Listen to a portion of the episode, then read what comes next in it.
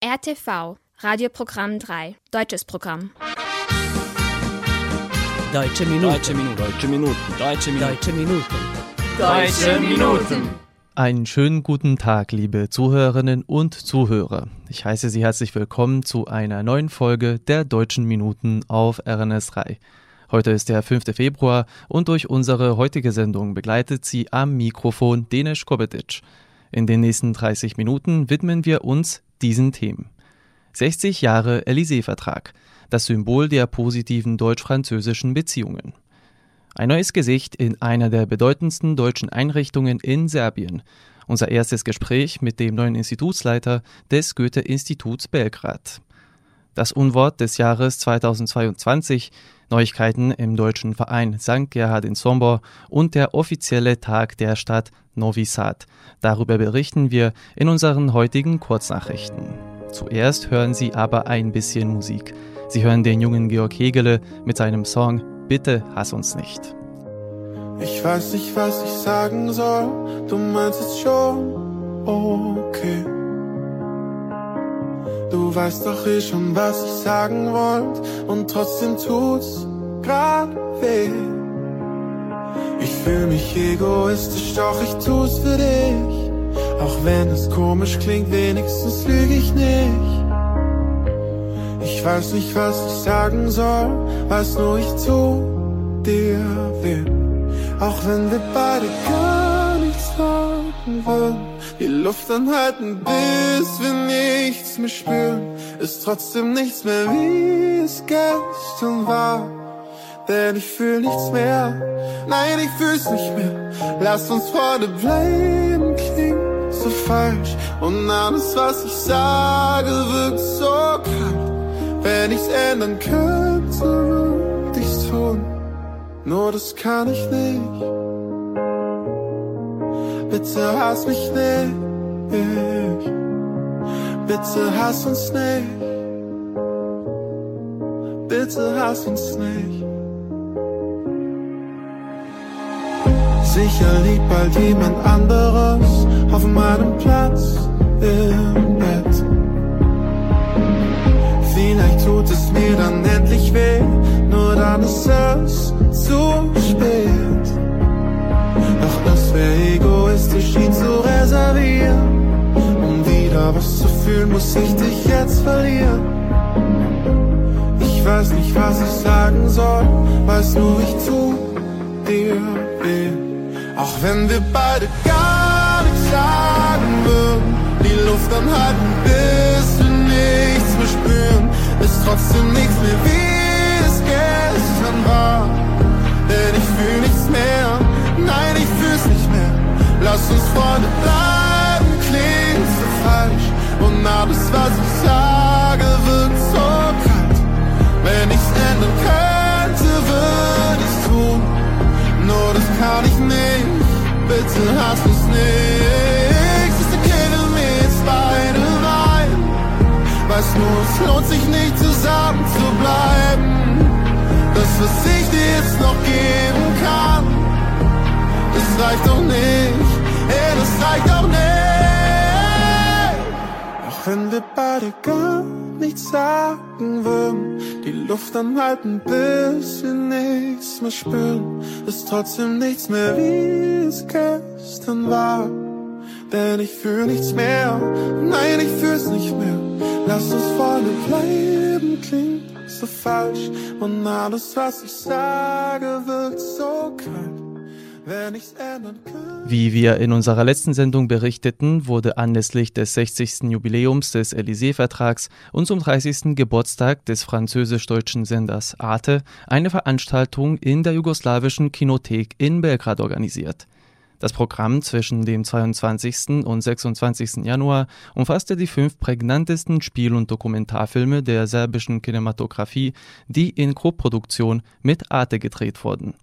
Unterstützt wurde das Ereignis von der französischen und deutschen Botschaft in Serbien, dem Goethe-Institut Belgrad und dem Institut Français in Serbien. Bei der Eröffnung vor genau zwei Wochen, am 22. Januar, sprachen unter anderem der Direktor des jugoslawischen Filmarchivs, Jugoslav Pantelic, und die Regisseure einiger vorgestellter Filme. Angestoßen wurde die Veranstaltung von der Botschafterin der Bundesrepublik Deutschland in Serbien, ihrer Exzellenz Anke Konrad, sowie dem französischen Botschafter in unserem Land, seine Exzellenz Pierre Cochard. Beide betonten in ihren Reden die Bedeutung des Élysée-Vertrags. Als Erinnerung, der Élysée-Vertrag wurde am 22. Januar 1963 vom damaligen Bundeskanzler Konrad Adenauer und dem französischen Staatspräsidenten Charles de Gaulle als Zeichen des Friedens zwischen den zwei Ländern unterschrieben. Um einen besseren Einblick in den Status dieses Vertrags zu gewinnen, sprachen wir bei der Veranstaltung mit der deutschen Botschafterin in Serbien, Anke Konrad. Unser Scholt Papisch war vor Ort. Worin sehen Sie die Wichtigkeit äh, des Élysée-Vertrages? Warum ist dieser Vertrag so besonders? Die Wichtigkeit erschließt sich einfach aus dem Fakt, dass Deutschland und Frankreich über viele Jahre etwas waren, was man im Deutschen als Erbfeinde bezeichnet. Das heißt, auch gerade nach dem Zweiten Weltkrieg war eigentlich nur schwer vorzustellen für Menschen auf beiden Seiten des Rheins, dass man überhaupt normal miteinander redet, geschweige dann auch noch freiwillig zusammenarbeitet. Und ich glaube, ähm, dass der Élysée-Vertrag dann zustande gekommen ist, äh, das ist wirklich sehr viel politische Weitsicht gewesen. Das ist auch das Verständnis gewesen, dass man, wenn der politische Wille da ist, dass man es wieder schafft, zusammenzukommen. Und ich finde, das ist ein großes Geschenk, nicht nur für Deutschland und Frankreich gewesen, sondern auch ein Geschenk für Europa. Denn Feindschaft zwischen einzelnen Staaten hat immer auch Auswirkungen auf alle anderen. Natürlich hoffen wir, dass der Élysée-Vertrag, der jetzt 60 Jahre alt wird, auch ähm, Ansporn sein kann oder vielleicht einen Impuls geben kann für, für andere Zwiste, die leider immer noch in Europa bestehen. Glauben Sie, dass es auch hier auf dem westlichen Balkan ähnliche Abkommen geben kann? Ich glaube ganz fest daran, Deutschland glaubt ganz fest daran und deswegen unterstützen wir auch die, die Bemühungen und Anstrengungen des EU-Sonderbeauftragten Leitschak zusammen äh, mit dem US-Sondergesandten Escobar, äh, dem, der deutsch-französischen Initiative und wir hoffen natürlich, dass es möglich sein wird, zu einer Normalisierung und dann auch zu einem Zusammenkommen äh, zu gelangen. Wie sehen Sie die deutsch-französischen Beziehungen heute und wäre das ohne einen solchen Élysée-Vertrag überhaupt möglich gewesen? Ähm, die deutsch-französischen Beziehungen sind sehr eng. Sind sehr eng, natürlich auch äh, unter den besten Freunden. Man streitet sich mal, es gibt neue Herausforderungen, auf die man erst gemeinsame Antworten finden muss. Aber ich glaube, äh, das Wort vom Motor, vom deutsch-französischen Motor auch für Europa stimmt weiterhin. Und der Élysée-Vertrag hat, hat ja letzten Endes aufgebaut auf dem, was sich in den Jahren nach dem Krieg so langsam entwickelt hat. Man ist aufeinander zugekommen. Es waren manchmal ganz pragmatische Fragen, äh, wie zum Beispiel Kohle, Erz äh, in, in, in, der, in, in, in Europa. Aber es waren dann eben langsam auch über die Grenze hinweg äh, immer mehr Sachen, die halt nichts mehr nur mit reiner Pragmatik zu tun hatten. Ja, ohne das hätte es auch diesen Élysée-Vertrag nicht gegeben, aber der Élysée-Vertrag hat das natürlich nochmal beflügelt. Und hat der Élysée-Vertrag auch heute noch so eine essentielle äh, Funktion in den deutsch-französischen Beziehungen oder eher eine symbolische Rolle? Also viele, viele Dinge, die der Élysée-Vertrag ja letzten Endes ausgelöst hat, die gibt es heute noch. Das deutsch-französische Jugendwerk Arte, dessen 30-jähriges Bestehen wir dieses Jahr feiern, das sind alles, sagen wir mal, Produkte des Élysée-Vertrags, die weiter bestehen und auch dieses grundsätzliche Verständnis, dass Deutschland und Frankreich sehr viel verbindet und dass wir die Möglichkeit haben, für Europa auch sehr viel zu erreichen. Vielen Dank. Ich bedanke mich herzlich und gratuliere zur 60-jährigen Freundschaft Ihrer beiden Länder. Dankeschön. Deutsche Minuten.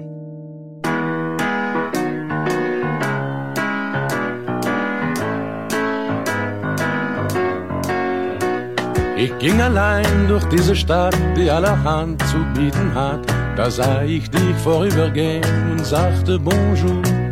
Ich ging mit dir in ein Café, wo ich erfuhr, du heißt René. Wenn ich an diese Stunde denke, singe ich nur. Oh, Champs-Élysées, oh, Champs-Élysées, Sonne scheint, Regen rinnt, ganz egal, wir beide sind so froh, wenn wir uns wiedersehen, nur Champs-Élysées. Wie wunderschön der Abend war, da drüben in der kleinen Bar, wo Joe auf der Gitarre spielte, nur für uns zwei. Da habe ich die ganze Nacht mit dir getanzt, mit dir gelacht, und als wir wieder gingen, war es zehn nach drei. Oh, Champs-Élysées, oh, Champs-Élysées, Sonne scheint, Regen rinnt, ganz egal, wir beide sind so froh, wenn wir uns wiedersehen, nur Champs-Élysées.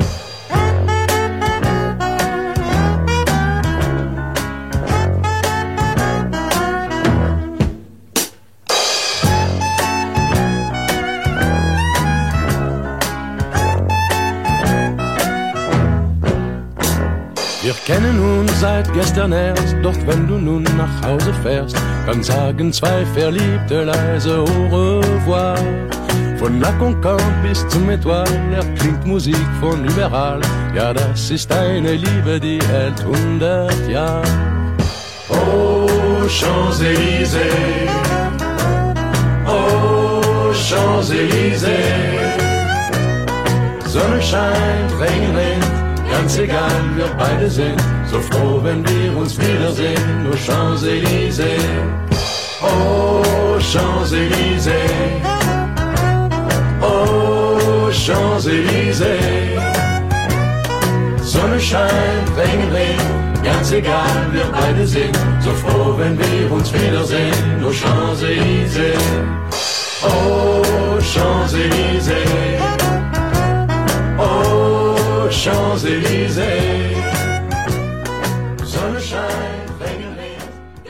Das war die deutsche Version des französischen Liedes Le Champs-Élysées von Joe Dassin. Bei der Belgrader Veranstaltung zum 60. Jubiläum des Élysée-Vertrags hatten wir die Gelegenheit, eine neue Persönlichkeit in einem der wichtigsten deutschen Einrichtungen unseres Landes kennenzulernen. Anschließend stellt sich der neue Institutsleiter des Goethe-Instituts in Belgrad vor. Das Gespräch führte unser Joel Papister. Mein Name ist Christoph Feldhus.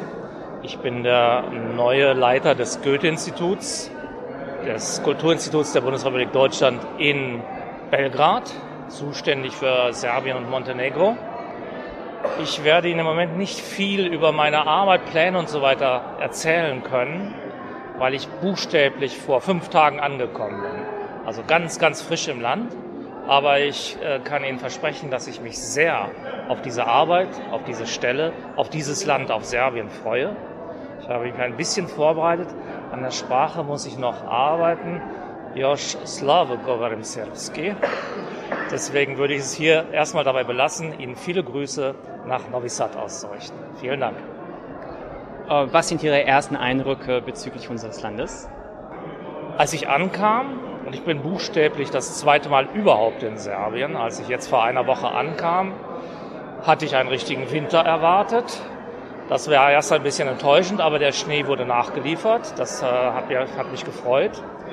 Am Anfang bei so einem Dienstantritt ist man mit sehr vielen organisatorischen Fragen und administrativen Fragen beschäftigt. Es geht darum, äh, Einreiseformulare, Wohnungssuche und so weiter zu klären. Also ich komme erst ganz langsam in die Inhalte rein.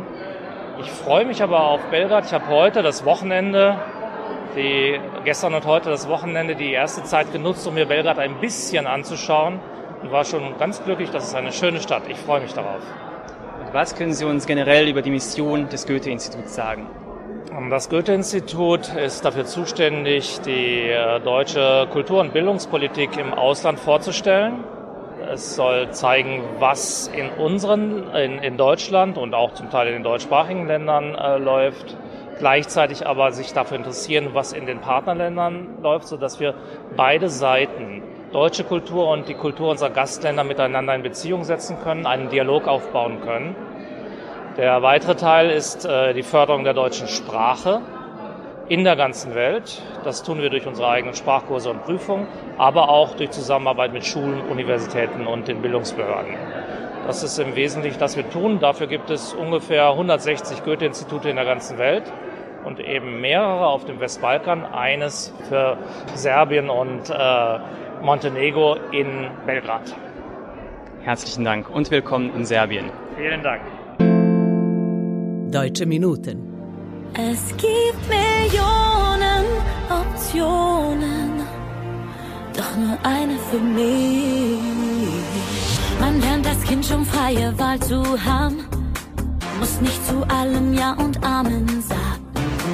Gönn dir das Beste, nimm was dir gefällt, dein Herz, es wählt. Ein Mann wie dich, den gibt's nicht überall. Sekunde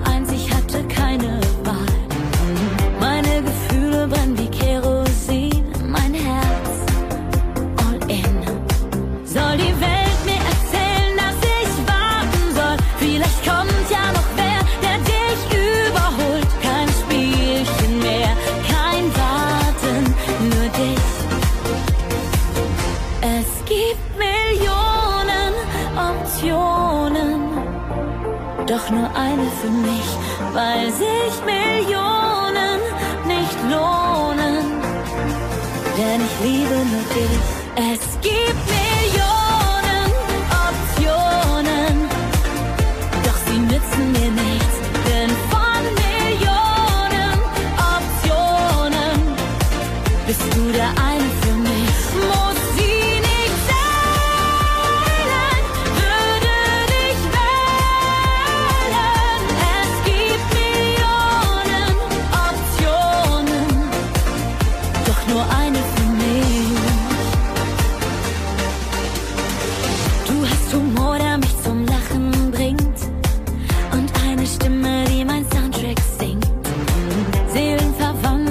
verrückt das klingt. Mein Herz zerspringt. Soll die Welt doch erfahren, was ich längst schon fühl. Ich will dich, ich will uns im großen Stil. Für immer, auf ewig mit dir. Es gibt Millionen Optionen, doch nur eine für mich, weil sich Millionen nicht lohnen. Denn ich liebe nur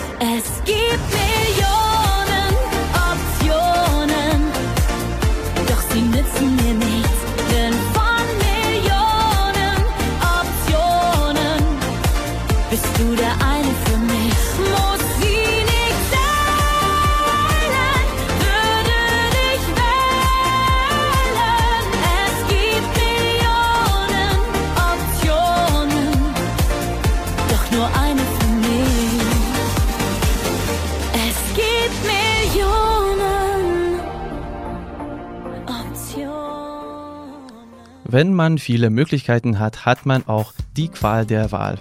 Das war das Lied Millionen Optionen von Charlien. Im Anschluss hören Sie das erste Mal einen Beitrag unserer neuen Praktikantin. Es folgen unsere Kurznachrichten mit Katharina Dienitsch.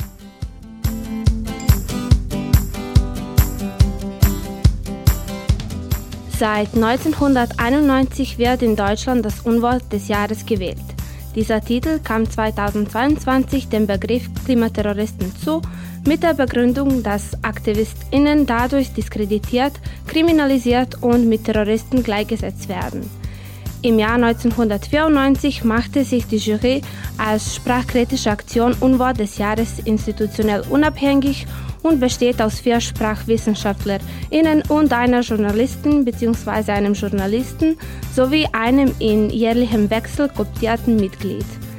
Sprachliche Ausdrücke werden dadurch zu Unwörtern, da sie von SprecherInnen entweder gedenkenlos oder mit kritikwürdigen Intentionen vor allem im öffentlichen Kontext verwendet werden. Sie sind dabei diskriminierend, euphemisierend, irreführend oder verstoßen gegen das Prinzip der Menschenwürde oder Prinzipien der Demokratie. Jede Person kann bis zum 31. Dezember eines jeden Jahres schriftlich Vorschläge an die Jury einreichen. Nach Klimaterroristen befand sich im vergangenen Jahr der Begriff Sozialtourismus auf Platz 2, gefolgt von dem Ausdruck defensive Architektur auf Platz 3.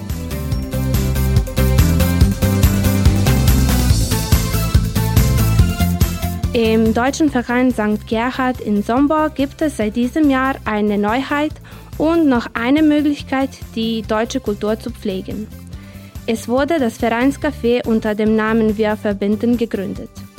Diese Idee und das Vereinscafé entstanden mit dem Ziel, den Verein attraktiver zu machen und alle Mitglieder aktiver in die Aktivitäten des Vereins einzubeziehen.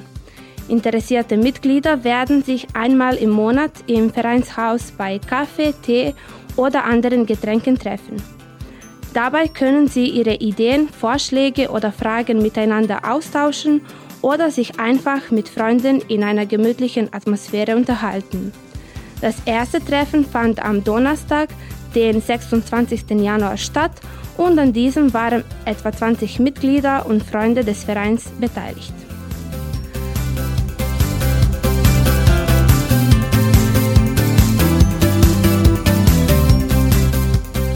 Am 1. Februar feiert die Stadt Novi Sad ihren Geburtstag. Kaiserin Maria Theresia erklärte am 1. Februar 1748 die Siedlung um die Peter-Varadain-Festung, aufgrund ihrer zahlreichen serbischen Bewohner noch Rattenstadt genannt, zur königlichen Freistadt. Sie erhielt einen neuen Namen Neoplanta und aus dieser lateinischen Bezeichnung entstanden weitere Ortsnamen. Neusatz auf Deutsch, Uvidek auf Ungarisch und Novi Sad auf Serbisch. Das Statut von Novi Sad wurde am 23. März 1748 erstellt. Gerüchten zufolge sollen sich die Handwerker und Hälter den Status der freien Kaiserstadt für 80.000 Forint von der Kaiserin abgekauft haben, da sie nicht länger Bewohner einer Militärsiedlung, sondern Bürger einer freien Handelsstadt sein wollten. Seit 1998 wird der 1. Februar offiziell als Tag der Stadt gefeiert. Deutsche Minuten. Maria Theresia ist nicht nur für die Umbenennung von Novi Sad bekannt. Sie war auch diejenige, die die längste und produktivste Phase der Ansiedlung der Donauschwaben in der Vojvodina leitete.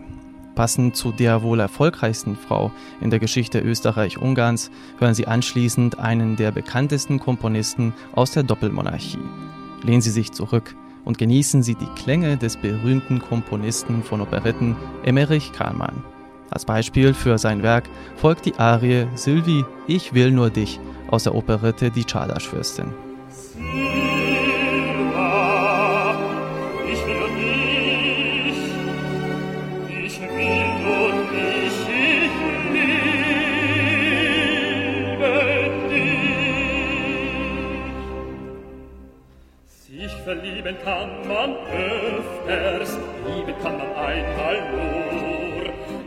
Schlägt einmal sein Stündchen, jetzt bin ich ein anderer Mag ich tausend, tausend Mal noch sagen, dummes Herz, so gib doch du.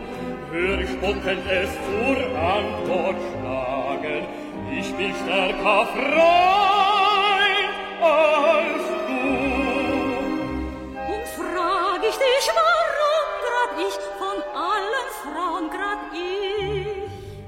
weiß mir keine Antwort drauf, wer löst mir wohl diese Rätsel auf? Ja, Mädchen, gibt es Wunderweine, doch wer liebt es er sie nur eine? Die Weine ist die schönste,